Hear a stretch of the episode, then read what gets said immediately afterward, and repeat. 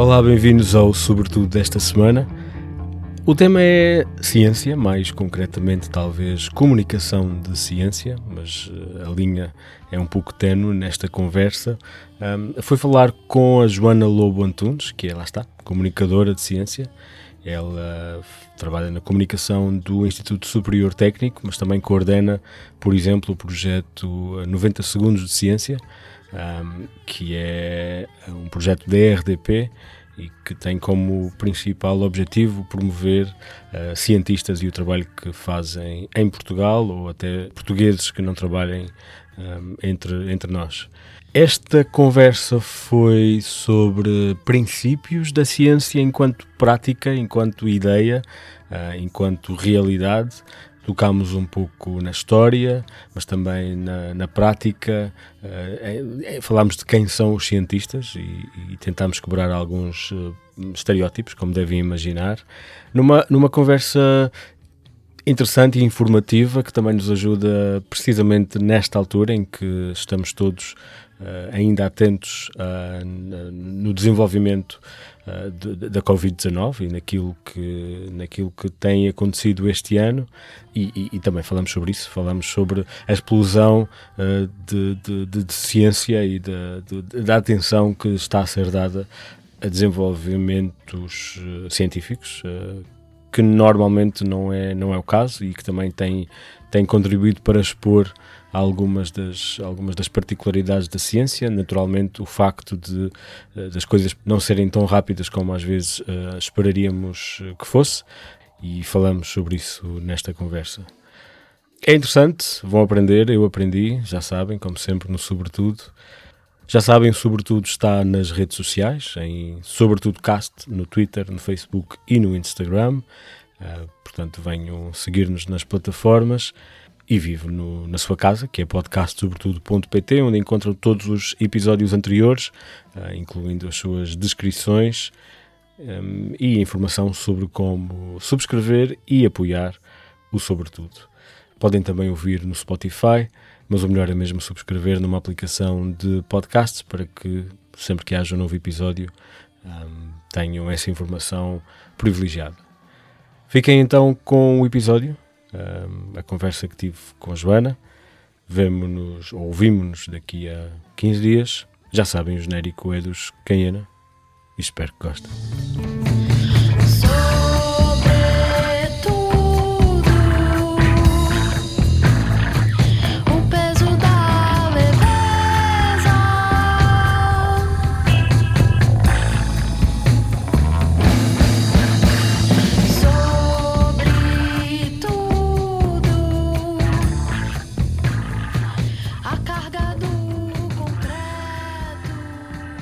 Olá, Joana, Joana Lobo Antunes, uh, bem-vinda, bem-vinda ao Sobretudo.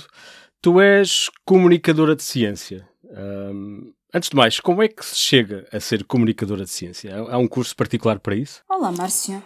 Olha, uh, agora até há cursos, mas quando eu comecei não havia. Eu tive um bom burro de sorte. Eu achava que as pessoas que faziam aquilo que eu faço agora eram pessoas que eram muito generosas e que estavam disponíveis para prescindir de horas do seu tempo livre, do seu tempo de família do seu tempo de outra coisa, para fazerem atividades de divulgação científica para além daquilo que faziam na sua vida, não é? Eu cresci com os livros de, de sei lá, Carl Sagan, outros grandes cientistas que faziam, para além de serem cientistas, faziam também divulgação científica. E quando eu comecei, quando eu acabei o, doutoramento, a parte experimental, e voltei para Portugal, mais ou menos nos anos 2000, um, comecei a fazer algumas coisas relacionadas com uh, chegar a diferentes públicos e a fazer coisas. E de repente, em 2009, conheci pessoas, entrei num projeto que foi absolutamente transformador, que foi uma, uma ideia da, da União Europeia que decidiu fazer todos os anos uma coisa chamada Noites Investigadores. E então dava dinheiro para em cada um dos países inventarem atividades que promovessem a ligação dos cientistas às pessoas. Mas era dos cientistas mesmo. Não era cá esta coisa de divulgar ciência, não, não, não. A ideia era mesmo aproximar cientistas das pessoas. E, e eu, por causa disso, eu na altura fazia teatro. Era, estava também a fazer teatro. E, e, e, uma das coisas que queriam era misturar teatro com esta coisa dos cientistas. E então foi assim que eu comecei a fazer, a juntar esta técnica de, de improvisação teatral e de resolução de conflitos, pondo cientistas a falarem sobre as suas vidas a fazerem teatro. E aí conheci uma série de pessoas que faziam coisas que eu não sabia que existiam como profissão a tempo inteiro que me podiam pagar para fazer isto que eram pessoas que trabalhavam nos gabinetes de comunicação de, de, alguns dos principais institutos de investigação em Portugal e a quem pagavam para fazer isto o dia todo. Eu pensei, se calhar é isto que eu quero fazer também.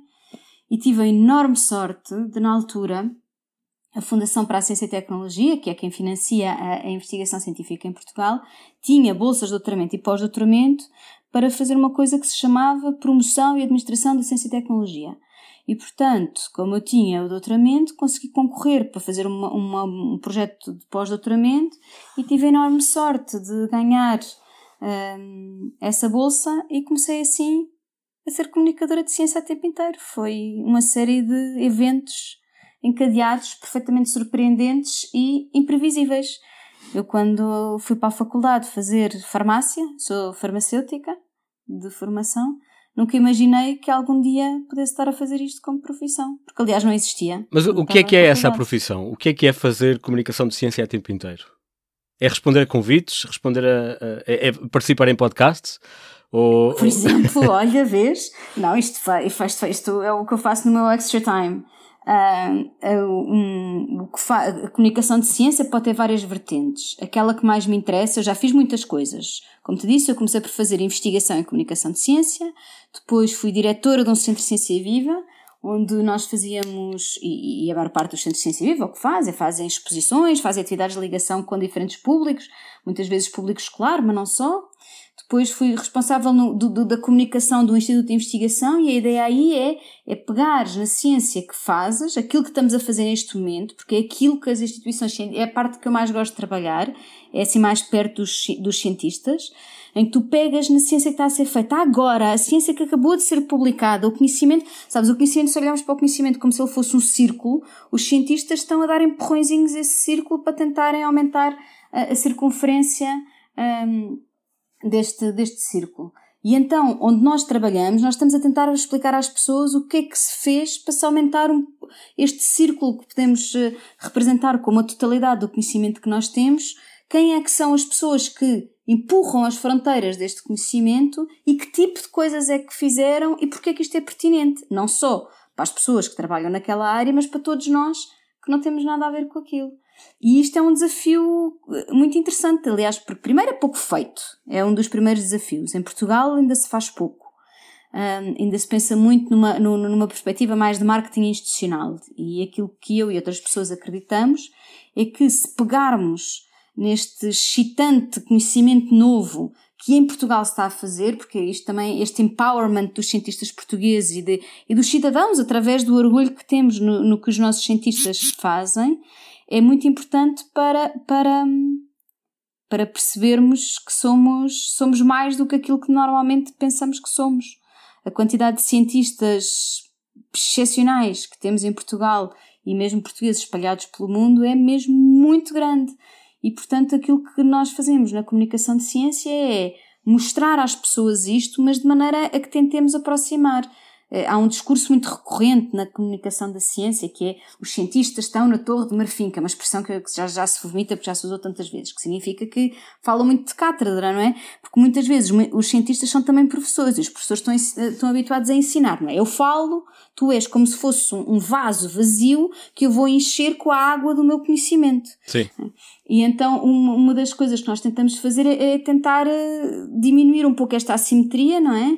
Deixar de tratar os cientistas por senhor professor, tentar uma aproximação mais pessoal e mais empática dos cientistas com as pessoas, o que promove também uma maior eh, empatia com o conhecimento que se gera. Mas há diferença entre promover, porque parece-me que o foco, particularmente em Portugal, é a promoção da ciência que se faz em Portugal. E há diferença entre isso e, por exemplo, aquilo que, que, se, que se, ouve como, como uh, não sei se em português se diz, uh, o entendimento público da ciência ou, ou, public understanding of science. São coisas diferentes? Porque também há, é, isso é uma espécie de uma disciplina também de comunicação da ciência. É, é, hoje em dia a comunicação de ciência é várias coisas, não é? É uma disciplina de investigação, é uma área de trabalho, é, é, pode, ser, pode ser muitas coisas e pode ser vista numa, numa vertente mais educativa, numa vertente mais divulgação, numa vertente mais empowerment, numa vertente participativa também. Existem muitos projetos muito interessantes na comunicação de ciência, cuja ideia é mesmo pôr uh, os cidadãos comuns aproximarem-se da ciência fazendo-a, fazendo parte do processo da construção do conhecimento, que são também perspectivas muito, muito interessantes, porque aliás está estudado que, que se as pessoas fizerem parte do processo, sentem-se mais parte do processo e, portanto, têm mais empatia com ele e mais facilidade em compreendê-lo. E, e, e, nós, na comunidade científica, precisamos ter as pessoas do nosso lado, sabes? Há aqui vários níveis de interesse. Sim. Por um lado, deve ser obrigação dos cientistas, e eu, eu, como vou muitas vezes a muitos sítios explicar porque é que os cientistas hão de fazer comunicação de ciência, tenho, tenho esta, estas várias vertentes bem, bem, bem pensadas. Então, do, do ponto de vista uh, da sociedade, um, tu tens, os cientistas são pagos por dinheiros públicos. Os cientistas fazem ciência, os seus ordenados, os seus projetos e tudo, é tudo pago com dinheiros públicos Sim. dos contribuintes. E, portanto, as pessoas que pagam impostos têm todo o direito a saber onde é que, para onde é que vai o meu dinheiro e para terem o retorno do investimento que fizeram, não é? Existe mais ou menos 1% uh, do PIB que é, vai para a ciência e nós temos de explicar às pessoas porque é que é importante que essa percentagem do PIB seja investida em ciência e também fazer, quanto melhor nós formos a mostrar a importância disso, mais facilmente temos o Ministro das Finanças a dizer que o Ministro da Ciência pode com certeza ter mais, uma fatia maior do PIB, porque estamos a usar tão bem o seu dinheiro que merecemos um prémio ao fim do ano. Pronto, essa é a primeira, a primeira parte, é a, a accountability, como se chama, não é? No fundo, tornar as pessoas responsáveis por aquilo que fazem, haver transparência nas instituições, as pessoas, as instituições científicas não podem ser buracos negros de dinheiro, Sim. em que entra dinheiro e saem papers científicos que não sabem para que é que servem, não é? Sim, já vamos falar sobre direito, isso. Sim é, as pessoas têm direito a saber o que é que se faz com o dinheiro delas. Não é? Depois, por outro lado, as instituições científicas também têm interesse em que isso seja feito. Porquê? Porque fazermos comunicação da ciência e as pessoas perceberem de facto o que é que as instituições fazem com o dinheiro delas e pensarem, uau, fazem coisas incríveis com o meu dinheiro, é ótimo para a reputação das instituições científicas, não é? Porque aumenta a sua, a sua reputação de uma forma muito positiva. Aquela instituição é um sítio no qual eu gosto que o meu dinheiro seja investido. É um bom investimento aquele, aquela instituição de investigação. E, portanto, tem retorno também na visibilidade e na reputação das instituições científicas. Para os cientistas, diretamente, muitas vezes os cientistas queixam-se que que na progressão da carreira não é valorizada uh, as ações que fazem em comunicação de ciência. Mas, na verdade, a valorização das ações de comunicação de ciência vem por muitos lados. Existem muitos, muita investigação científica das tais pessoas que estudam o Public Understanding of Science e outras coisas, de que os cientistas que estão mais envolvidos em comunicação de ciência são também melhores cientistas, têm mais produtividade científica e, e, publicam em revistas melhores. E eu penso, e por um lado, quando eu vi isto a primeira vez, pensei, pronto, então são aqueles que publicam mais que também são mais chamados a fazer, a fazer ações. Podia haver aqui um, um a, a correlação ser nesse sentido, mas na verdade aquilo que nós aquilo que também sabemos é que as pessoas que são, que têm de explicar o seu trabalho com outras palavras para outras pessoas são obrigadas a pensar nos problemas de maneiras diferentes. Sim, é? As pessoas que falam sempre dos problemas com o mesmo tipo de linguagem, da mesma tipo de maneira, têm uma maneira de pensar formatada num determinado sentido e aquelas que conseguem usar diferentes palavras e diferentes contextualizações para o mesmo problema ou dar até passos atrás e conseguir explicar uh, os traços gerais em vez do detalhe pequenino em que muitas vezes se debruçam, Sim. são também pessoas que conseguem pensar melhor os problemas que têm para resolver. Sim. E portanto há aqui muitos, uh, muitos retornos de investimento a vários níveis. Eu acho que é uma win situation fazer, uh, fazer comunicação de ciência. Serve a toda a gente. Serve aos cientistas, serve às instituições de investigação, serve ao governo e serve aos cidadãos. Pois, não, exato. Uh, até porque realmente hoje em dia, se calhar, cada vez mais precisamos dessa comunicação para, para que nós, enquanto comunidade ou sociedade, também tenhamos essa, essa noção uh, da importância que é uh, uh, está a investir e acompanhar a ciência, mas também perceber um bocado o que é que se faz. e já vamos falar aqui um bocadinho também do que é o que é que é, o que é que não é ciência. mas, mas lá está. Um, quando se fala de ciência, fala-se de quê? Porque a palavra ciência existe, é bastante, é bastante conhecida e é bastante uh, comum, mas uh, conseguimos delinear aqui balizas entre aquilo que, a que é que nos referimos quando nos referimos à ciência? Hum. Uh, para mim, eu, o meu trabalho começa, ou o trabalho comigo começa, uh, quando, quando quando já tenho ciência, não é? Para mim a ciência é aquele processo que tem de ser validado pelos pares. Alguém ter uma ideia genial, para mim Sim. não é ciência, não é? Uh, tem ser, e, e, a ciência tem, tem várias características, quer dizer, não é escrito na pedra, muitas, que é uma coisa que às vezes é, complica a nossa atividade de comunicação de ciência, é as pessoas perceberem que é bom que assim seja, que a ciência não é escrita na pedra, que um dia podemos com os, isto pode ter a ver com várias coisas, com, com, com usarmos instrumentos de medida melhores, mais precisos, com maior resolução, ou até olharmos para um problema com novos olhos. Porque muitas vezes uh, uh, existem, existem questões que nós, uh, que nós um, para as quais afirmamos uma determinada coisa e depois vamos afinando aquilo que sabemos. Aliás, o Corona está a ser um excelente exemplo Sim. acelerado desta, desta questão. Portanto, o conhecimento científico é, é, é, é Bom, depende, depende das áreas, mas a maneira como é obtido o, os dados, o conhecimento, o pensamento, tem, tem, de seguir, eh, tem de seguir algumas regras e depois, eh, mais basilar ainda, é que tem de ser apresentado e validado por uma comunidade de pares. Existe, eh, eu, eu só faço divulgação de ciência a partir do momento em que o trabalho foi publicado e é reconhecido Sim. enquanto conhecimento científico pelos seus pares. Porque, eu, vê bem, eu trabalho em, com muitas áreas científicas. Eu neste momento então estou, no, estou num sítio onde estou a fazer divulgação de ciência de muitas das ciências que eu não domino de todo. Portanto, eu preciso que o conhecimento seja não só explicado pelos cientistas que trabalham comigo, como pelos seus pares, reconhecidos como tal, de outras áreas científicas, para poder pegar naquele conhecimento e dizer isto sim é ciência. Não quer dizer isto, que sim, sim. depois não venha a ser mudado, porque a ciência claro. não é escrita na pedra. Sim, mas quando se fala, quando, quando pergunto o que é que é ciência, nem estou a falar de casos em, ou de estudos em particular, estou quase a, a, pensar nas disciplinas. Por exemplo, quando pensas em ciência, pensas nas ciências sociais, por exemplo? Ou estamos aqui, há aqui balizas, há aqui fronteiras.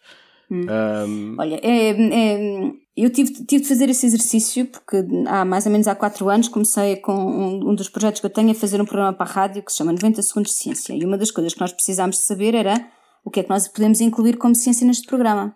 Pronto, é essa a pergunta. Então. Pois, calculei. E, e, e, então a bitola que nós, nós encontramos foi tudo aquilo que é financiado pela Fundação para a Ciência e Tecnologia enquanto ciência, é aquilo que nós consideramos ciência para o nosso programa, porque é aquilo que nós que, que, que, nós sabemos que está, que está financiado enquanto ciência e que okay. nos baliza enquanto tal. Mas aqui entra tudo: filosofia, ciências musicais, okay. desporto, isso para mim é tudo, claro que sim, claro que sim. Mas isso é habitualmente hum, incluído quando se fala de comunicação de ciência? São essas claro ciências sociais? Claro ou seja, sim. Mas sabes, sabes um, mas eu, eu, penso que se calhar uh, o, o equívoco aqui está as ciências naturais e as ciências da saúde, da saúde menos, mas as, as, ciências naturais e as ciências biológicas, essencialmente a física e a biologia, chegaram primeiro à corrida da comunicação de ciência, por um motivo pois. muito simples: alimentar.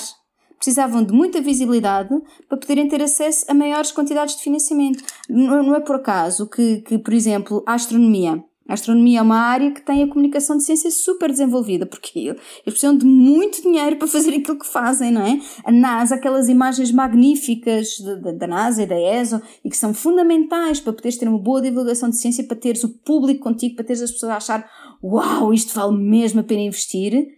Isto é, são necessidades alimentares. A biologia, nós, é, são precisos equipamentos caríssimos para a biologia. As ciências sociais, durante imenso tempo, nem sequer precisavam muito Sim. disso, não é? E portanto chegaram um bocadinho tarde ao jogo. Então agora, a maior parte dos institutos de ciências sociais agora já começam a investir na divulgação e na comunicação de ciência e não o fizeram até agora por não terem precisado, na verdade. Mas agora vêm os benefícios disso, para além dos benefícios alimentares, um, existem benefícios de visibilidade daqueles que eu te disse, não é? De, de do, do, retorno do investimento, tanto para o Estado como para a transparência e etc. Ok, mas falaste há bocadinho das, uh, de alguns princípios que, que, que, regem aquilo que depois, uh, tu, digamos que tu ou os teus colegas consideram como, como ciência. Um, podemos falar um bocadinho sobre isso? Ou seja, existem alguns Uh, fala-se do método científico, fala-se de, de, algumas palavras que são um bocadinho, às vezes, buzzwords que, que a comunidade uh, em geral não, não compreende. Quais é que são esses princípios que fazem com que alguma coisa passe esse limiar uh, e que passe a ser considerado ciência e o que é que, lá está, o que é que faz com que uma ciência possa ser fidedigna ou um processo científico possa ser fidedigno e algo que possamos avaliar ou que possamos consumir com, com confiança, ao, ao contrário de, por exemplo, ser um, opiniões ou serem, ou serem uh, lá, uh, outras coisas mais superficiais e menos, e menos, menos fidedignas. Hum. Outras coisas, como é que nós distinguimos no fundo de ciência daquilo que não é? É essa a tua pergunta? Por exemplo, Pode ser, sim. Um, sim, que eu estava a pensar, por, aquilo que aprendemos na, na parte das ciências naturais, uh, sobre o método científico, não se aplica na, na, uh, em algumas ciências sociais, que é aquele processo de observação, hipótese, experimentação, conclusão, não é? Isto era o clássico sim. método científico. Um, e que nem todas as ciências sociais seguem este método, seguem às vezes outro, e, mas, mas está tudo bem. Aqui o importante é, primeiro, haver, haver evitar uh, enviesamentos de juízo. É? Ou seja, tu quereres que os dados. Um, chegares a uma conclusão e, e tentares que os dados uh, encaixem Sim. na conclusão que tu tiraste. Pronto, isto é logo um, um péssimo sinal. Normalmente tu, tu, começas com uma pergunta e uma das coisas incríveis quando fazes investigação é que muitas vezes tu descobres que a tua pergunta inicial ou deixa de fazer sentido ou estava errada ou não sei o quê e portanto se tu partes de uma conclusão e queres que os dados respondam à conclusão por força vai dar a geneira, não é? Temos, existem vários casos na história que nos, que nos demonstram isso e, portanto, isso é, esse é claramente um, um caso de, de má ciência, que acontece muitas vezes em, em, em casos que se pretende uh, determinada vitamina faz bem a não sei quê, e então tentas pois. montar toda a narrativa em torno dessa conclusão a que tu queres chegar, não é? Isso é logo um, um mau sinal. Outro, outro sinal uh, mau de, de, diferença entre o que é que é ciência e o que é que não é ciência é quando se apresentam argumentos de autoridade, não é? De apresentar, vocês têm de acreditar em mim porque eu sou uma pessoa muito credível. Não, as pessoas têm de apresentar argumentos credíveis, não é? Claro que a reputação uh, de, de onde a pessoa vem e daquilo que ela faz Uh, uh, são importantes na sua credibilidade, mas a pessoa não vive só de ser daquele eu sou médico e portanto levam-me a sério. Não, é médico, muito bem, vamos ouvir o que é que tem a dizer e vamos, tendo tendo trazer dados que me suportem um, aquilo que, que me quer dizer. Portanto, uh, ter, ter, ter uma atitude de, de, de, abertura perante aquilo que, que os dados nos possam dar, uh, tentar eliminar uh, o mais possível os enviesamentos para, para tentarem chegar às conclusões e não ter conclusões antes desse. Há uma frase muito curiosa, eu, eu citei, eu, eu cito muitas vezes esta frase do, do Isaac Asimov, que, que, que é muito boa, é, porque as pessoas, as pessoas acham que, que realmente a ciência funciona por eurecas, não é? Que, que as pessoas Sim. estão muito bem a trabalhar e de repente, pum, cai-lhes uma maçã na cabeça e eles já estão a ter eh, epifanias. E normalmente as coisas não acontecem bem assim, ou em alguns casos até pode ter acontecido, mas há uma frase do Isaac Asimov que diz que a frase mais excitante para ouvir na descoberta científica não é eureka, mas sim, hum, curioso, o que é que aconteceu aqui? É? E quando tu de repente fazes uma experiência ou estás a fazer qualquer coisa, estás à procura da resposta a uma pergunta e te aparece uma coisa que tu não fazes a menor ideia do que aquilo quer dizer, que, a que pergunta é que isto está, me está a dar a resposta, porque isto claramente Sim. não está a responder à minha pergunta, não é? E é aí que normalmente tu encontras coisas verdadeiramente novas e, e, e surpreendentes, não é? Coisas que não estavas à espera que acontecessem. E, portanto, eu vou pegar aí nessa tua frase, porque eu tenho aqui, tinha aqui esta pergunta que eu te vou fazer que é se a ciência prefere fazer perguntas ou respondê-las. Tu achas que a motivação está na hipótese que se quer ver provada ou, ou na abertura dessa, das várias possibilidades e depois então vamos ver onde é que vamos chegar? Hum. Eu acho que mais interessante é a procura das respostas, porque cada vez que tens uma resposta, tens sempre mais não sei quantas perguntas. Atrás de uma resposta vêm sempre sempre mais perguntas. Porque é tal, a tal, a tal uh, metáfora que eu estava a usar no início do círculo, quando tu aumentas um bocadinho o círculo, uma vez dar uma esta ideia, se tu, se, tu, se tu pensares na totalidade do conhecimento, todo o conhecimento que existe e que possa vir a existir como um quadrado, Sim. e tu dentro desse quadrado tens um círculo que é todo o conhecimento que tu tens. À medida que tu vais aumentando a área do círculo, à medida que tu vais aumentando o conhecimento, aumentas também a área do círculo. E se considerares que, que, esta, que esta, esta fronteira do círculo para dentro da área do quadrado são as perguntas que tu tens, tu quanto mais sabes, mais perguntas vais ter, porque como sabes mais Sim. coisas, vai ramificando cada vez com, com mais perguntas. E, e, é muito engraçado quando estás a fazer a, o doutoramento, depois, quando estás no pós-doutoramento, eu achei que o pós-doutoramento era maravilhoso, era como estar no doutoramento, só que sem ter uma tese para acabar. Que é onde é que tu, onde é que tu pões o ponto final? Porque quase Sim, toda claro. a gente tem este problema que é Normalmente o ponto final é quando acaba o dinheiro, mas uh, não, tu não tens vontade para o ponto final, tu percebes que o trabalho não acabou ali. E então isto às vezes dá assim angústias às pessoas que é como é que eu vou apresentar isto como uma tese quando ainda há tantas outras perguntas, não é? E, e portanto é coisa maravilhosa. A cada resposta é que desemboca em mais perguntas ainda. Tu usaste aí a palavra tese. Um, podemos navegar aqui, passear aqui um bocadinho por algumas das palavras eh, que nós associamos à, à, à ciência, mas nem sempre conseguimos saber exatamente a diferença. Uh, por exemplo, falaste de tese, eu adicionaria hipótese, teoria, a lei. O que, o que é que estas coisas significam? Olha, é muito um clássico é a teoria da evolução, hum. que depois algumas das pessoas, algumas pessoas um bocadinho, uh, pronto, com opiniões muito próprias, depois dizem, ah, mas é só uma teoria, quer dizer que não é, não é verdade. Um, onde é que estas coisas todas, isto há uma ordem, hum. a hipótese é o primeiro, a tese é depois aquilo que podes ajudar-me. Sim, é muito, é muito curioso estares a pegar nesse ponto, que é um dos pontos que eu foco uh, frequentemente e que é, é, é, muito importante que, que os investigadores tenham isso presente, porque as mesmas palavras têm significados diferentes para diferentes pessoas. E pois. é muito importante os investigadores terem isso presente, porque consoante as pessoas com quem estão a falar, têm de falar das coisas de forma diferente. Por exemplo, teoria, como tu bem dizes, para a maior parte das pessoas, teoria é apenas uma vaga ideia. A teoria da evolução não é uma vaga ideia, coisa em cima nenhuma, é uma coisa completamente provada, comprovada, que nós sabemos ser a verdade, não é? Um, outra coisa, outra palavra muito curiosa, risco. Quando nós falamos em risco, estamos a falar em probabilidades. As pessoas ouvem risco e pensam perigo. E como isto há inúmeras palavras que são, é, é, são palavras normais de usar em ciência e num determinado contexto querem dizer uma coisa, e noutro contexto querem dizer outra coisa completamente diferente. Outro, outro, outro exemplo muito curioso, uma palavra do nosso dia a dia que é partícula. Para um físico Sim. de partículas, uma partícula é uma coisa. Para uma pessoa, para um engenheiro do ambiente que estuda a qualidade de ar, partícula é uma coisa completamente diferente. Portanto, partícula significa uma coisa pequenina e para Sim. o físico é uma coisa, para o engenheiro do ambiente é outra. Portanto, as palavras têm significados diferentes consoante os contextos onde nós estamos e muitas vezes.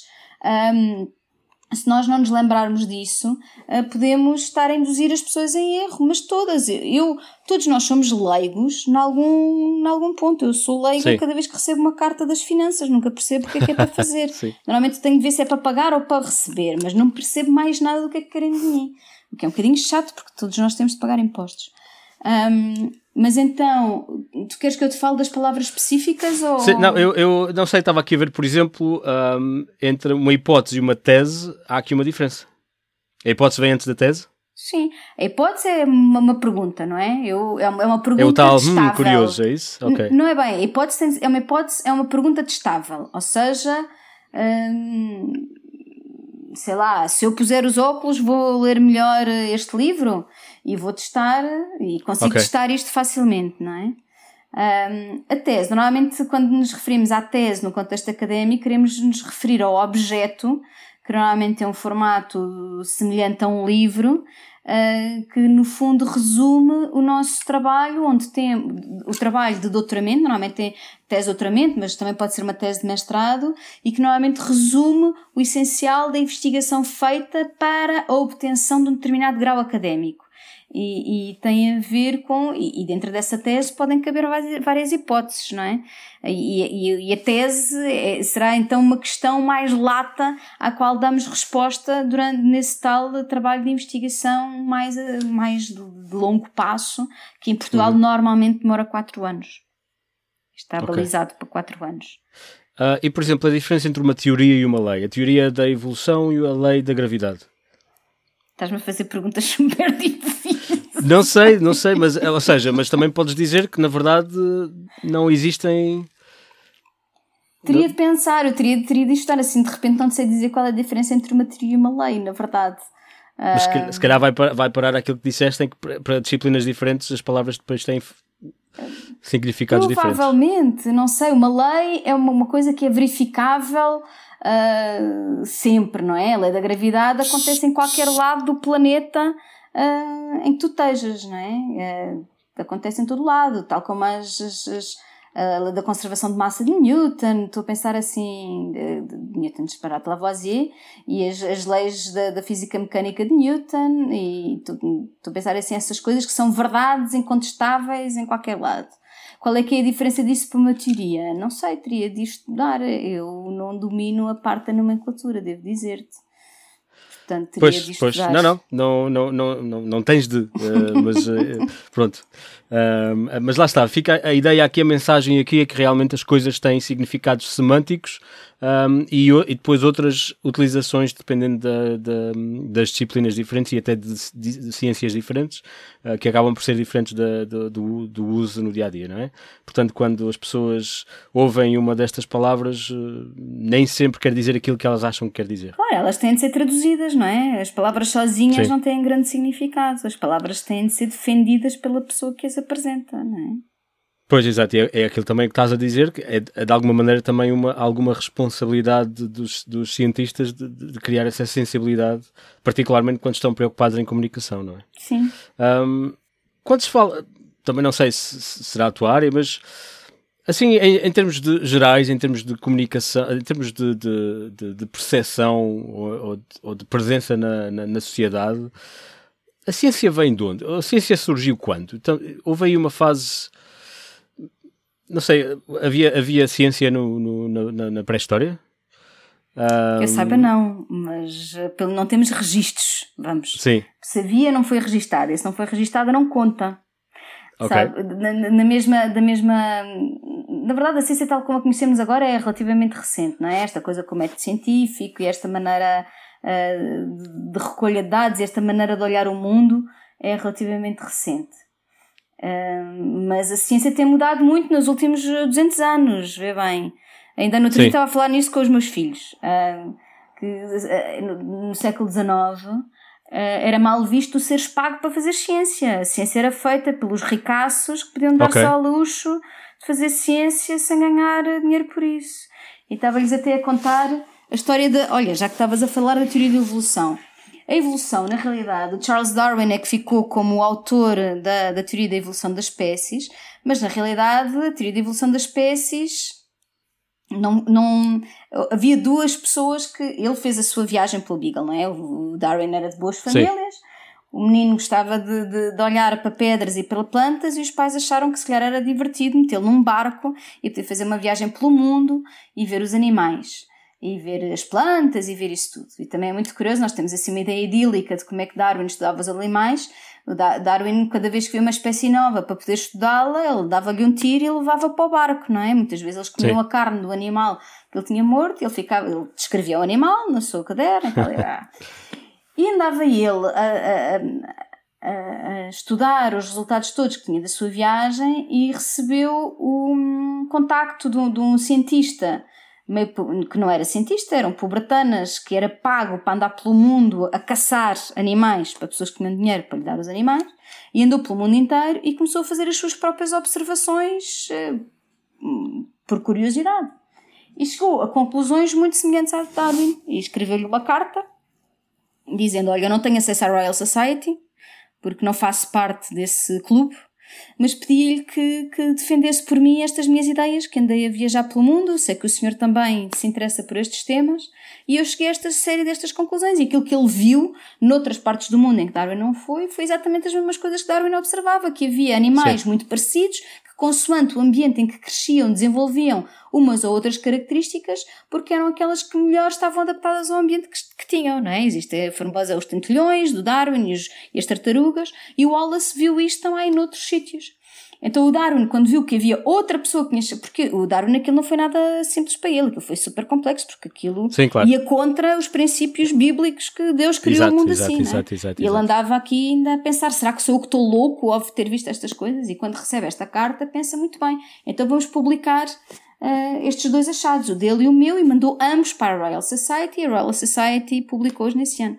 e até houve uma famosa frase do Presidente da Royal Society nesse ano, quando chegou a dezembro, disse: Este ano não foi publicado nada de muito especial na ciência, quando tinha sido publicada a teoria da evolução das espécies. Sim. Na altura ninguém ligou nenhuma. E portanto, às vezes as coisas têm de sofrer no processo até serem verdadeiramente validadas. Isto depois demorou imenso tempo até poder ser validado pelos pares e ser tomado como bom. Quer dizer, como bom na maior parte do mundo. Existem sítios, ainda hoje no planeta, há países onde a evolução não é ensinada. Sim, há sim, alguns sim, estados nos Estados Unidos onde a evolução é ensinada para, a par com o criacionismo. Isto para mim como- é, é. Aliás, para nós, na Europa, isto é. Olha, nem sei classificar, isto é de deixar-nos de queixo caído. Como é que é possível uma coisa que está provada, demonstrada e que sabemos que é verdade, é ensinada da mesma forma que histórias. Histórias. Mas aí voltamos, aí voltamos à, à palavra teoria, que é um, um dos argumentos que eles usam, não é? Sim. Sim, sim. Ahm, já agora, já que, já que falaste agora nisso, a ciência hoje ainda é um clube? Hum. Ah, Sim e não. Hoje Então. em dia, a ciência, o acesso, hoje em dia, qualquer pessoa, desde que tenha mérito académico e que se consiga candidatar eh, para ter eh, acesso a financiamento para começar a fazer investigação, e já existe uma democratização ao acesso na ciência, que é, aliás, foi aquilo que conseguiu fazer o boom da ciência em Portugal, foi este aumento enorme do financiamento para conseguirmos ter uma, uma base da pirâmide de pessoas muito grande a entrar na ciência. Isto em Portugal e em todo o mundo. Agora, à medida que tu vais subindo os degraus, e por exemplo, existe muita, muita discussão de que os artigos, os, os, existem alguns sítios de algumas revistas mais conceituadas ou mais reputadas em que, que se tem alguma discussão sobre se a tua reputação conta, ou seja, se tu estás em determinados sítios e trabalhas com determinadas pessoas, consegues aceder a publicar a determinados sítios e quando não estás, não. Existem algumas discussões se isso acontece ou não, porque se existem alguns enviesamentos ou se eh, que alguns podem ser explícitos, outros implícitos. Por exemplo, vou-te contar uma história que não tem nada a ver com ciência, mas que é muito curiosa. Houve uma altura em que, se reparares, na maior parte das orquestras sinfónicas há muito mais homens do que mulheres. Sim. É que nos acha, se calhar, são os homens que são melhores instrumentistas, então decidiram vamos fazer uma prova cega, em que não se via os instrumentistas, puseram uma cortina, não é? E o júri ia, ia, ia, ia avaliar as pessoas apenas na base do, do, da forma como tocavam os instrumentos. E continuavam a escolher mais homens do que mulheres, mas perceberam que tinham posto a cortina, mas tu tinhas uma data de, de, de, de pistas não verbais, que era Sim. a maneira como as pessoas andam, o- os, Os- os saltos, altos, altos. o tipo de sapatos. Então tiraram todas as pistas e puseram só as pessoas a tocarem sem dar qualquer outro tipo de pista sobre quem é que estava a tocar. E quando isso acontece, os chefes de orquestra escolhiam tanto homens como mulheres. Aí não tinhas Pois. qualquer enviesamento de género. hum? E- e existem alguns dados que nos dizem que existe algum enviesamento de género em alguns sítios e existe. Porquê? Porque há aqui alguns vieses que são explícitos outros que são implícitos.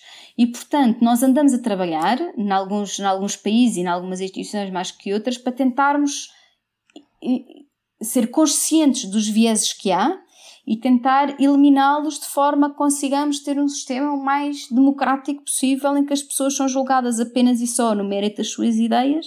Aliás, o peer review tenta, tenta fazer isso, não é? Esta revisão pelos pares de que eu te falava há pouco tenta fazer com que as pessoas consigam ser julgadas pelo, pelo mérito das suas ideias e das suas propostas e não por aquilo que são ou de onde é que vêm, não é? Daí existe este processo de validação pelos pares em que se tu, se tu propões um artigo, o processo é vai propões a uma revista e essa, e essa revista vai mandar a duas ou três pessoas que não sabem quem tu és, de onde é que vens e, e julgam-te só por aquilo que tu escreveste. E isto, em teoria, seria perfeito, mas claro que as pessoas que trabalham naquela área sabem perfeitamente quem é que são os sítios que trabalham naquele tipo de ciência, Sim. não é? Porque as ciências são muito nicho, não é? Tal como tu, podem te dizer para tu avaliares uma série de podcasts, não dizem quem é que o fez, mas tu vês logo pelo tipo de tema, pelo não sei o quê, tu vês, percebes logo quem é que foi a pessoa que fez aquele Sim. podcast, não é? E- Já agora, só para, só para clarificar, porque também temos muita gente eh, a ouvir isto, pronto, que também tem experiências diferentes. Quando se fala de um artigo, não estamos a falar de uma crónica, não estamos a falar de um artigo de jornal, não é? Sim, o artigo científico, aquilo que é quando tu estás. eh, achas que andaste para a frente com o conhecimento científico, não é? Rebentaste uma bolinha neste, neste círculo do conhecimento total que tu tens, a maneira que, que os cientistas têm de comunicar o avanço do conhecimento ao mundo é escrevendo artigos científicos onde, onde explicam a sua ideia, não é? Explicam o que nós sabíamos até agora era isto, nós pensamos que podemos fazer isto, e fizemos isto e aqui estão as nossas conclusões. Por favor, avaliem se isto de facto é um avanço do conhecimento científico. É o que um artigo científico quer dizer. É claro que no processo científico, no total do trabalho de um cientista, a quantidade de trabalho que é de facto vertida num artigo é pequena, não é? Nós temos de fazer muitos, muita tentativa e erro para conseguir chegar a um artigo, não é? E depois há áreas científicas que conseguem fazer isso mais vezes ao ano do que outras. Por isso é que as áreas científicas têm de ser julgadas de fora, com bitolas diferentes. Pois. E, e, e, o conteúdo passa por, lá está, explicar o que é, o que é, o que é, qual é que é a proposta, mas também explicar o método, referir números uh, e, e, para explicar exatamente, até porque assim permite que outros consigam repetir a, a experiência é isso? Sim, quer dizer, uh, depende, tenho... não é? Estou a pensar, isso depende nas ciências naturais é muito assim, nas ciências sociais é um bocadinho diferente, não é? Que pode ser, pode ser outro tipo de coisa um bocadinho diferente.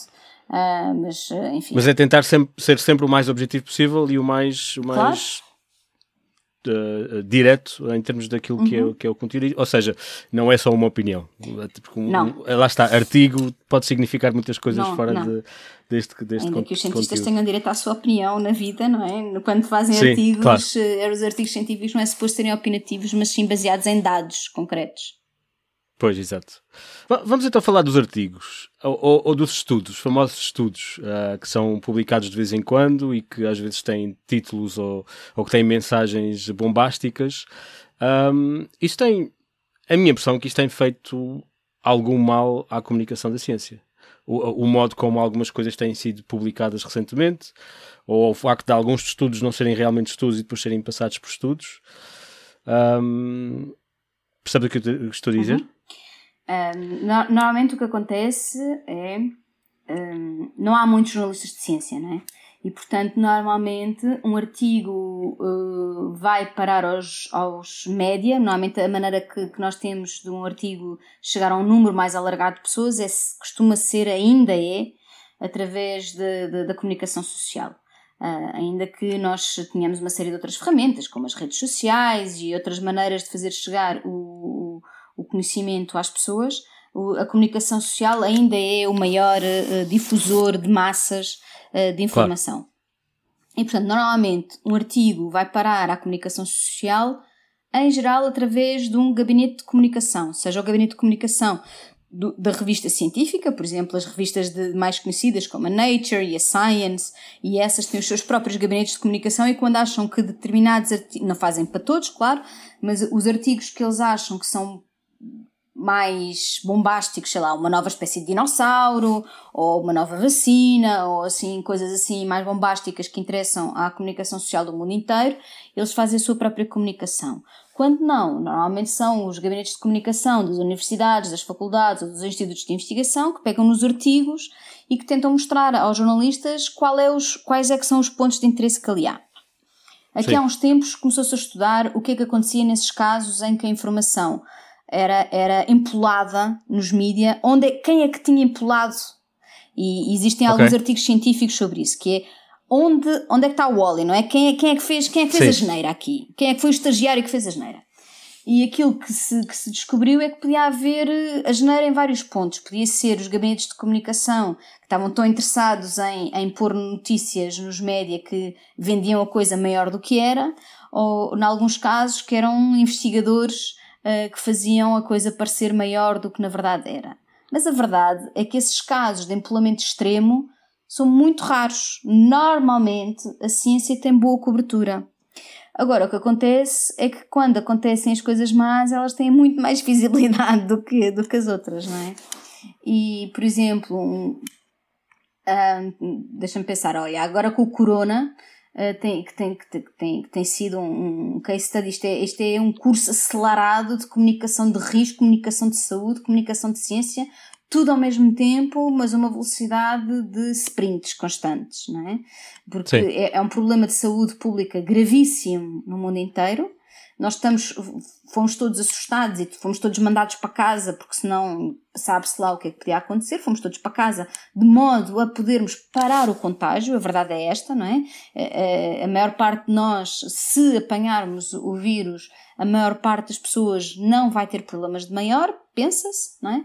Mas alguma, uma pequena fração das pessoas que vão apanhar o vírus vão, vão, vão ter casos muito graves. E não só esse era o problema, mas o problema maior era o esgotamento da capacidade dos hospitais e das clínicas de nos poderem ajudar nos casos em que fosse possível ajudar.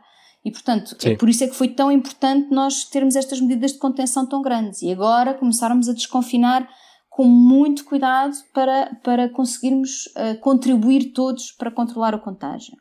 Mas pronto, isto, comunicar isto às pessoas não foi fácil, não é? Porque as pessoas tinham de perceber muitas coisas para poderem aceitar que isto, isto provocou mudanças de cabo a rabo nas vidas de todos nós, não é? Nas organizações Sim. sociais e familiares e até económicas e, e tudo, não é? E portanto, perceber o que é que é uma pandemia, perceber qual é a diferença entre endémico e pandémico, perceber porque é que lavar as mãos importa, perceber porque é que era importante nós estancarmos isto e depois perceber que uma vacina a aparecer ainda vai demorar um, um belo par de anos até que consigamos tê-la e, e, todo, e, e depois a contra-informação em relação às terapias, confesso que essa parte foi a que me deixou mais irritada. Quando vem o Trump dizer que hidroxicloroquina é ótima e vem um tipo em França defender que hidroxicloroquina e de repente a hidroxicloroquina era, era, era, era, era panaceia universal quando não era, não foi e está demonstrado que a hidroxicloroquina não está demonstrada ser uma boa terapia para, para o Covid. Infelizmente, quem me dera a mim, não é que fosse. Mas esta, esta informação e contra-informação tem efeitos muito perniciosos. Para já criam instabilidade ainda maior nas pessoas um, que querem respostas. Por outro, é também uma oportunidade, mas um bocadinho envenenada, de nós explicarmos como é que funciona o processo. No outro dia estava a falar com um colega espanhol que me deu esta metáfora que eu achei muito curiosa, que era, de repente, a ciência está a ser tratada na comunicação social como o futebol. Nós, da ciência, nós, nós só sabemos. Benfica ganhou o Porto 15, 15 a 3. Eu sou benfiquista, claro. É? Um, mas normalmente a ciência, da ciência as pessoas só sabem o resultado final do jogo. Do futebol, pois. tu sabes o jogo inteiro, os preparativos, quem é a equipa, quem são os suplentes, o que é que eles comeram ao pequeno almoço, onde é que eles foram treinar, as declarações no fim do jogo, quem é que é o treinador, e de repente as pessoas estão a ouvir isso tudo da ciência e não estão habituadas, não é? Então, em vez de terem só o resultado final da ciência, estão a acompanhar ao vivo o processo da ciência. E o processo da ciência, eu quando começo a fazer uma investigação, eu não sei que vai acabar a 15 a 3. Tal como pois. é tal, tal e qual como que é onde futebol, estamos agora, é? né? Tal e qual sim, no futebol, sim. os prognósticos são no fim do jogo. Eu tenho de fazer as perguntas, tenho de procurar, tenho de arranjar os dados para me dar a resposta e tenho de chegar à conclusão no fim, não é? E isto torna as pessoas, as pessoas só querem respostas, porque isto é a vida delas, é a saúde delas, é natural que só queiram respostas. Mas a ciência em tempo real tem incerteza, faz parte do processo ter incerteza. E portanto, esta comunicação da incerteza vem introduzir aqui com, com uma velocidade alucinada uh, estes, estas camadas de compreensão que, que, as pessoas não estavam habituadas, as pessoas não estavam habituadas a, a, conhecer o pequeno almoço da, da, ciência, não é? Apesar de conhecerem isso da, do, do futebol, não sabiam da ciência. Mas isto também não, não, não vem no momento em que temos bastante. Uh, um, um, grande movimento anti-ciência no mundo inteiro. E isso não, não, Pronto, lá está, é um bocado uma tempestade perfeita. E já agora há, há ideias, há teorias sobre. Lá está. Há hipóteses sobre uh, porque, é que, porque, porque é que isto está a acontecer. Isto, sendo isto o quê? o movimentos anti-ciência, ah. não o Covid, não vamos por aí. Uh, movimentos anti-ciência, sim. Há várias informações muito curiosas sobre porque, porque é que isso acontece. Durante muito tempo, nós, na comunicação de ciências, aliás, existe o, o, o artigo da Royal Society que cunhou o termo Public Understanding of Science. É um relatório, chama-se chama Bodmer Report, que foi em 1985, em que a Royal Society pediu para, para se perceber o que é que, que, as pessoas não sabem o suficiente de ciência, como é que nós podemos fazer para que elas saibam mais de ciência. E este relatório de 1985, uma das coisas que defendia era as pessoas não sabem o suficiente de ciência, portanto o que nós temos de fazer é aumentar o conhecimento público da ciência e a grande uh, hipótese era quanto mais as pessoas souberem da ciência, vão gostar mais de ciência, vão compreender mais a ciência e vão continuar a um nível mais avançado de compreensão da ciência. Ora, aquilo que nós verificámos anos mais tarde é que, na verdade, não é isso que acontece. Portanto, isto significava, se nós fizéssemos um, um gráfico de conhecimento e amor pela ciência e ligação à ciência e espírito crítico, tinhas uma reta, não é? À medida que as pessoas forem, fossem sabendo mais sobre ciência e confiando e gostando mais de ciência, iam confiando mais. Mas aquilo que tu, que nós sabemos é que esta curva não é uma reta. Esta curva, na verdade, é um U, tal como a Joana Sá, Joana Gonçalves Sá, que agora é, está no técnico também comigo. Aquilo que se verificou é isto: é que as pessoas que confiam muito na ciência são as pessoas que sabem pouco ou as pessoas que sabem muito.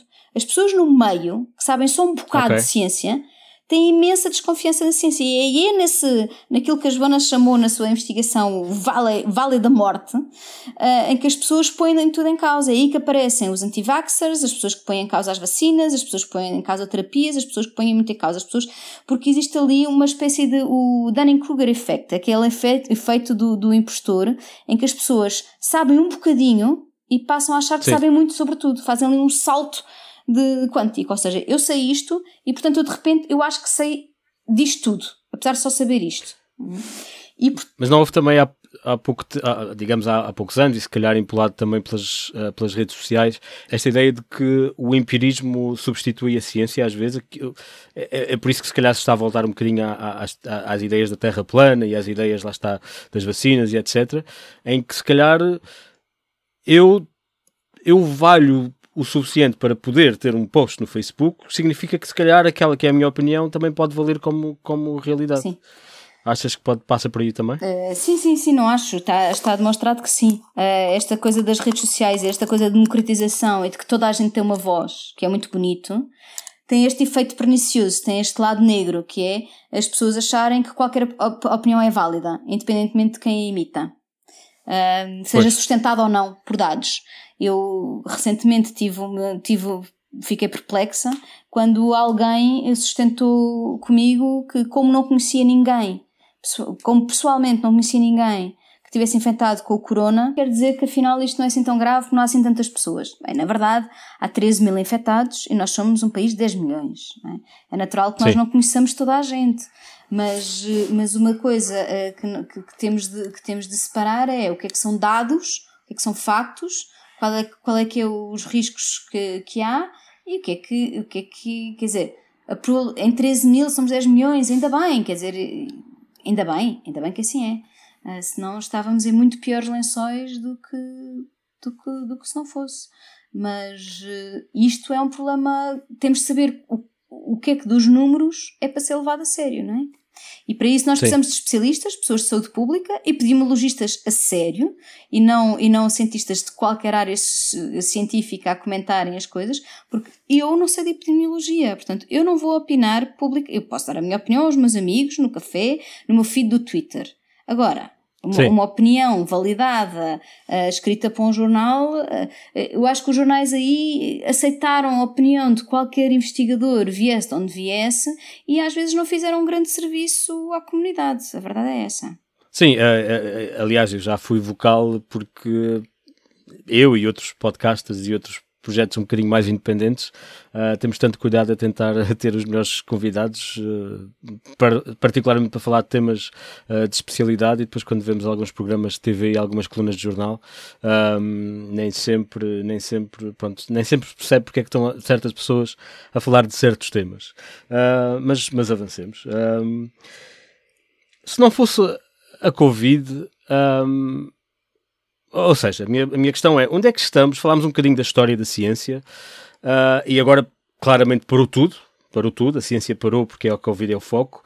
Mas o que é que está, onde é que estávamos, onde é que estamos, onde é que estaremos uh, em termos de, de, investigação científica em 2020? Que tendências existem, um, mesmo se calhar em várias, várias uh, ciências, em várias disciplinas diferentes? Existem coisas novas que estão a surgir, existem até disciplinas novas que estão a surgir. Uh, o que é que se anda a passar? Hum, felizmente passa-se muita coisa, a ciência mundial é vibrante, mas existem algumas áreas que são particularmente de interesse agora, como por exemplo as alterações climáticas. A investigação Sim. em alterações climáticas em, em, diversas áreas científicas é muitíssimo importante e relevante uh, neste preciso momento. A investigação também inteligência artificial e machine learning, em português se pode dizer aprendizagem automática, é outro dos Sim. temas que é muito, muito quente agora, porque sabemos muitas coisas agora e está numa, numa altura particularmente vibrante do aumento da informação uh, sobre isso. Estas duas áreas diria que, que bom, as alterações climáticas cruzam, bem, mas a inteligência artificial também, ambas as áreas cruzam diferentes tipos de ciência, não só as, as mais duras, uh, como de, das engenharias e da tecnologia e da ciência, mas também das ciências sociais, não é? Para, para, para nos ajudar claro. a compreender os fenómenos. E é algo muito interessante essas duas áreas científicas. Um, depois existem também outras, outras, outras áreas que são que, que, que Bom, tudo o que tem a ver com astronomia é muito interessante porque tem tantos níveis de leitura diferentes, que é quando tu estás a, a, a trabalhar em instrumentos para conseguir ver mais longe e mais nítido, estás também a verter para a vida na Terra todo esse avanço tecnológico. E, Sim, portanto, uma das, uma das grandes uh, interesses do estudo da astronomia é não só sabermos mais sobre o que há lá fora, mas também o quanto isso verte sempre para o conhecimento para dentro. E essa, essa, essa parte também é muitíssimo interessante. E na prática da ciência, tem havido alguma mudança que nos distancia um bocadinho mais do, do, do clássico uh, método científico? Existem algumas evoluções ou algumas transformações recentes ou ainda estamos uh, relativamente perto da, da, daquela fórmula mais, mais clássica?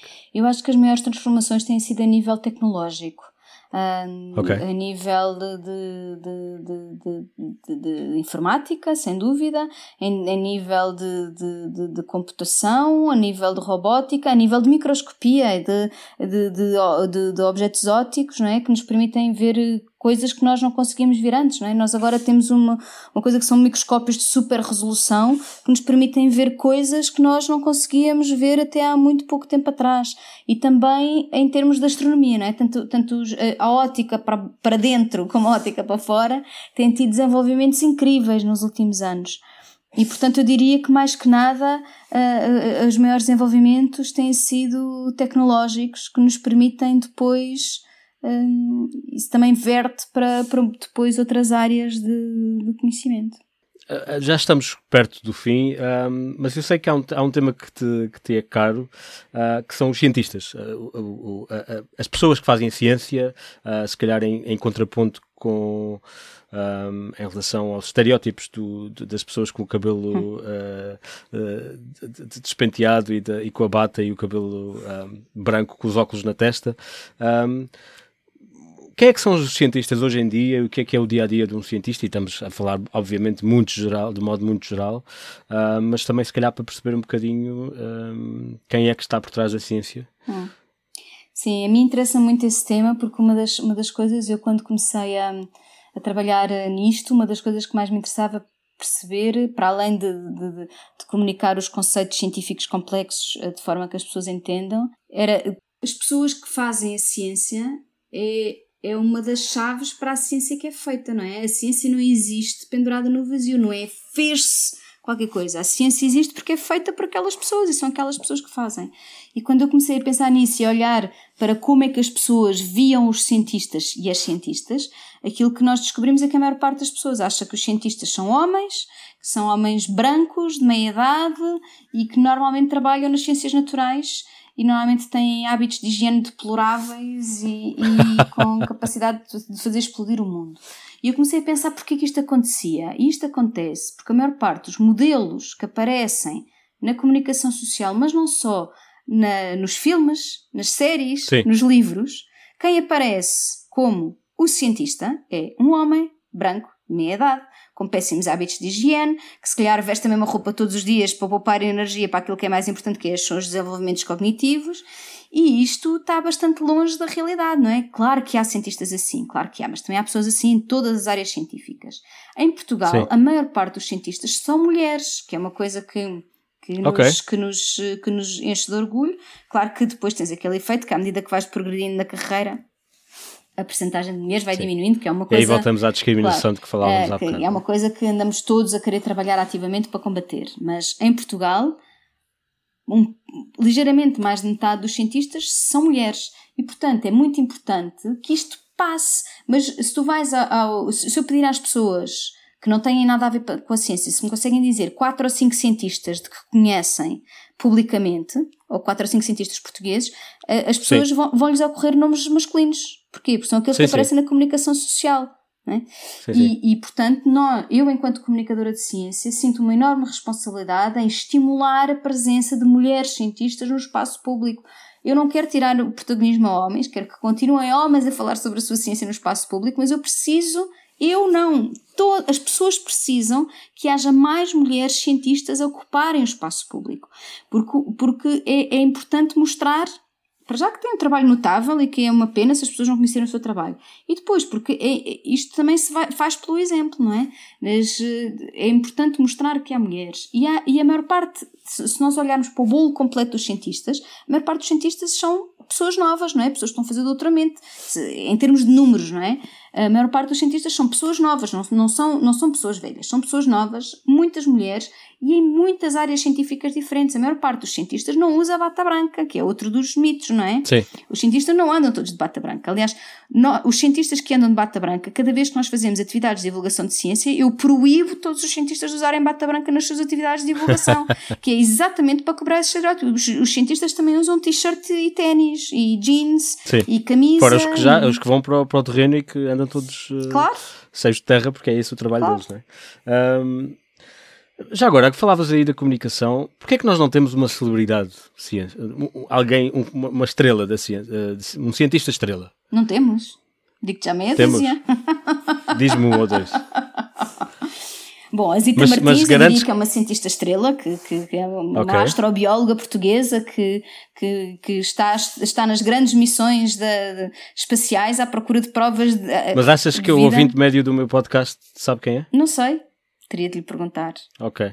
Mas okay. nós andamos a, andamos a tentar trabalhar para isso, para, para que exista um cientista estrela. É, esse é um dos objetivos do nosso trabalho e é, é muito gratificante quando começamos a conseguir isso, quando as pessoas começam a reconhecer, quando isso, na verdade, acontece já, já me tem acontecido uma vez ou outra em que, graças ao, ao nosso trabalho, há cientistas que começam a sair cada vez mais na rifa e é um orgulho enorme quando isso acontece. Eu lembro-me de uma vez eu dizer que eu acho que será um orgulho enorme quando tivermos um cientista a ir ao programa da Cristina na televisão. Será sinal pois, de que a pois. ciência está finalmente mainstream. Não tenho nada Sim. contra e ficarei muito feliz de apoiar qualquer cientista que vá ao programa da Cristina. Portanto, fica daqui o repto à Cristina, ao Goxa e todos esses sim, sim. para convidar. A Cristina e o Goxa que ouvem. Que, exato, que ouvem com certeza o teu podcast. Com certeza, sobretudo. Ou, uh, para convidarem sim. cientistas para irem ao seu programa. Um, vamos só falar aqui um bocadinho de financiamento antes de acabarmos. Uh, é o financiamento que define o que é que se faz em ciência? Uh, Antes de mais, o financiamento, Sim. falamos só de fundos públicos, falamos só do FCT neste momento em Portugal, é isso? Não, existe, existe algum financiamento privado. Existe algum financiamento okay. privado. Sempre corporativo? Uh, uh... Não, existem algumas fundações que dão dinheiro para, para investigação. Ok. Existem empresas que financiam alguma investigação, existe cofinanciamento de, de, de empresas e está-se a tentar aumentar cada vez mais isso, mas até para isso acontecer é preciso haver comunicação de ciência, porque quanto claro, melhor claro, claro, for a imagem pública da ciência, mais tu consegues financiamentos privados para a ciência. Portanto, até, até para isso é preciso comunicação de ciência. Uh, eu quero acreditar que quem decide as fatias do orçamento que vão para cada área ouvem teoricamente será assim o processo, não é? A Fundação para a Ciência e Tecnologia, que depende do Ministério da Ciência e Tecnologia, que depende do, do Estado, tem fundos do Estado, tem fundos estruturais, tem fundos comunitários e, portanto, consegue juntar o bolo todo para ir distribuindo de várias maneiras, em bolsas de investigação, em, em emprego científico, em projetos científicos e tem de dividir esse bolo por áreas. Claro que existem áreas que são mais caras que outras, não é? As áreas experimentais precisam de dinheiro para reagentes, para, para materiais, para equipamento, que é necessariamente caro, e outras, outras ciências mais baratas, e portanto também isso tem de ser pensado na distribuição do financiamento pelas diferentes áreas científicas. Mas existe, existem alturas em que, por exemplo, a Europa decide que determinadas áreas científicas são prioritárias E vai haver Sim. mais financiamento para essas áreas. Claro que depois o que acontece é que tens os cientistas a fazerem spinning da sua ciência, não é? Eu, se calhar, não faço cancro, mas estas moléculas que eu faço também podem servir para cancro. E de repente estás a vender, fazias moléculas para uma coisa e de repente já estás a vender que servem para outra. E portanto, isso depois é um desafio ao spinning de como é que tu consegues vender o teu projeto de investigação para aquele fim. Porque quando tu vendes um projeto, lá, tu estás a Sim. vender o pequeno almoço, não estás a vender o 15 a 0. Tu dizes, eu vou fazer este projeto porque eu acho que vou chegar aqui. Ok. Mas quem te dá o dinheiro pá, tu não podes, ter, não podes garantir a ninguém, a ninguém, isso seria má ciência, se tu conseguires garantir que chegas ao fim a que te propuseste. E porque muitas vezes aquilo que acontece é, quando tu vais à procura de uma, de uma, da resposta a uma pergunta, aquilo que te acontece é a resposta é outra coisa, é outra, não chegas é às conclusões pergunta, que tu querias, sim. vais para outro sítio e de repente tinhas pensado que ias chegar aqui e afinal chegaste ali, não é? Mas isso então, acontece ou não? Claro que sim. E é bom que aconteça. Não, não, o, eh, o contrário particularmente uh, pá, Existem o clássico tipos será... de financiamento. É. Sim. Chamamos o, a, a fruta a, a, qual tu, vamos pensar na ciência como uma, uma árvore de fruto. Quando tu vais a uma árvore de fruto, existem algumas peras a que tu consegues chegar só esticando o braço, e há outras peras a que tu só consegues chegar se vais buscar um escadote, sobes o escadote, sobes mais dois galhos e apanhaste a fruta, não é? Nós costumamos chamar esta fruta, que é só esticar o braço e apanhar, uh, low hanging fruit. A fruta Exato. está ali, mesmo ali à mão de semear, não é? E, aqueles, ah, e há financiamentos que gostam disso, porque é, é, é coisas garantidas, não é? Sim. É só esticar a mão e apanhas a fruta. Mas existem outros financiamentos que é para tu ires buscar o escadote, trapares o escadote, subires mais dois galhos e vais buscar aquela fruta do topo da árvore que normalmente ninguém consegue lá chegar. Pronto. E, e, e então existem vários tipos de financiamento. Existem financiamentos para estas coisas mais fáceis de apanhar, de, de, de, resultados garantidos e aqueles que são arriscados, porque quando tu sobes ao escadote e trepas mais dois galhos, pá, tu não tens bem a certeza do que é que vais apanhar quando chegares lá acima. Sim. A pera que está cá embaixo, tu consegues vê-la e consegues apanhá-la. Aquela que está lá em cima, pode estar ou pode não estar, mas se estiver, é a melhor pera de todas. Estás a ver? Pois, pois sim. E é aquela que se calhar ainda ninguém conhecia, não é? Por isso é que é mais uhum. especial. Um, ok. Um, Ok, acho que, acho que temos aqui uma ideia. Não sei se havia alguma área Bola, que... estás a falar comigo há que tempos, coitado Já estamos, tão ótimo. Não, não, coitada de ti, não é? Uh, não, estamos, estamos bem na, na, na no, no, tempo. Um, tens alguma mensagem final que queiras deixar às pessoas em termos de comunicação, de ciência, coisas, uh, alguma coisa para, de, em que as pessoas tenham ou devam prestar atenção, alguma coisa que achas que, que toda a gente deva saber em termos de ciência? Queres deixar uma mensagem final? Bom, acho que, na verdade, acho que se a comunicação de ciência for bem feita, as pessoas não têm de fazer nada. Têm de simplesmente existir e a comunicação de ciência há de chegar até elas, porque se não chegar, quer dizer que não foi bem feita, não é? Um, e aquilo que, que, que eu gostava, que seria bom, seria que os cientistas e a ciência tivessem palco suficiente para poder chegar às pessoas onde quer que elas estejam e que e, e, consiga falar às pessoas de uma forma que as pessoas a queiram ouvir. E portanto, eu na verdade não acho que as pessoas devam ter de fazer ativamente nada, nós é que temos de ter a capacidade de chegar às pessoas de forma que as interesse. Um, nós Mas, na comunicação exemplo... da ciência, se fazemos um livro, um artigo, uma exposição, um evento, quer que seja, nós estamos a competir pela atenção das pessoas com inúmeras coisas, com a televisão, com a televisão por cabo, com música, com estarem com amigos, com jogarem cartas, com estarem a jogar tablet, com irem passear de bicicleta, irem à praia. Porque é que as pessoas, Sim. onde ir a um evento de ciência, ou onde prestar atenção a uma coisa de ciência, a, a, por oposição a, a, outras coisas que possam estar a fazer? Portanto, cabe-nos a nós, as, as pessoas têm que nos querer ouvir, mas cabe-nos a nós conseguir falar de maneira a que as pessoas percebam o que é que nós estamos a dizer. E muitas, muitas, durante muitos anos houve aqui este equívoco, não é? Das pessoas achar, dos cientistas ou da ciência achar que as pessoas é que tinham de fazer o esforço de vir até nós para nos entender. E, portanto, tem de ser as pessoas um, a, serem, a serem atingidas com linguagem que vai falar às pessoas de, de maneira a que elas nos queiram ouvir. E esse é que é o grande desafio, porque nós sentimos que temos a responsabilidade do nosso lado. Mas será que não há uma responsabilidade da parte da, das pessoas, em termos de, por exemplo, espírito crítico e em termos daquilo que leem e daquilo que recebem, para perceber um bocadinho melhor aquilo que, que lhes está a ser apresentado? Ou achas que também não é responsabilidade das pessoas? Não, aí é. Então estou a pensar agora em termos de redes sociais. Em termos exemplo, de redes sociais, sim. as pessoas têm, têm, têm e devem ter a capacidade de filtrar informação e as pessoas devem ter cuidado ao partilhar informação nas suas redes sociais que seja fidedigna. Esse é o papel que as pessoas podem fazer, que é ter atenção àquilo que partilham e àquilo que dizem no espaço público. Com os seus amigos podem dizer o que quiserem, mas quando vão partilhar uma coisa, terem atenção de que estão a partilhar uma coisa que é pertinente, que é relevante e que é fidedigna. Porque partilhar coisas falsas hum, perpetua. Eh, perpetua o problema, perpetua mesmo o problema. E é muito mais difícil mudar uma ideia que, que se enraizou.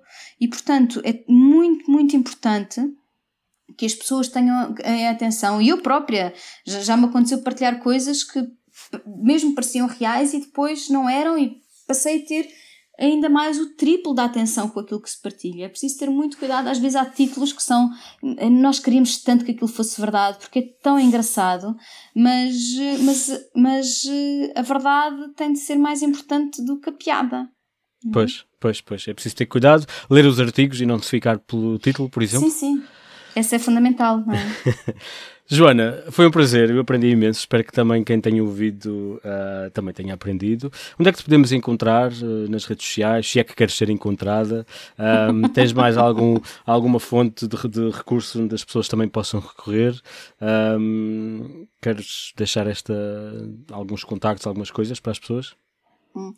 Eh, nas redes sociais posso ser encontrada essencialmente no Twitter. Okay. Uh, onde falo publicamente e que partilho coisas que qualquer pessoa pode seguir, comentar, fazer, o que também é um problema, não é? Tanto, estas redes sociais muito abertas depois têm o um lado um, tramado da força, não é? De que tens de lidar com, com tudo e mais alguma coisa. E portanto eu escolhi que o Twitter era a única, a única rede social onde eu estou a conversar com as pessoas eu achei que era a rede social onde eu me sentia mais confortável a conversar com as pessoas.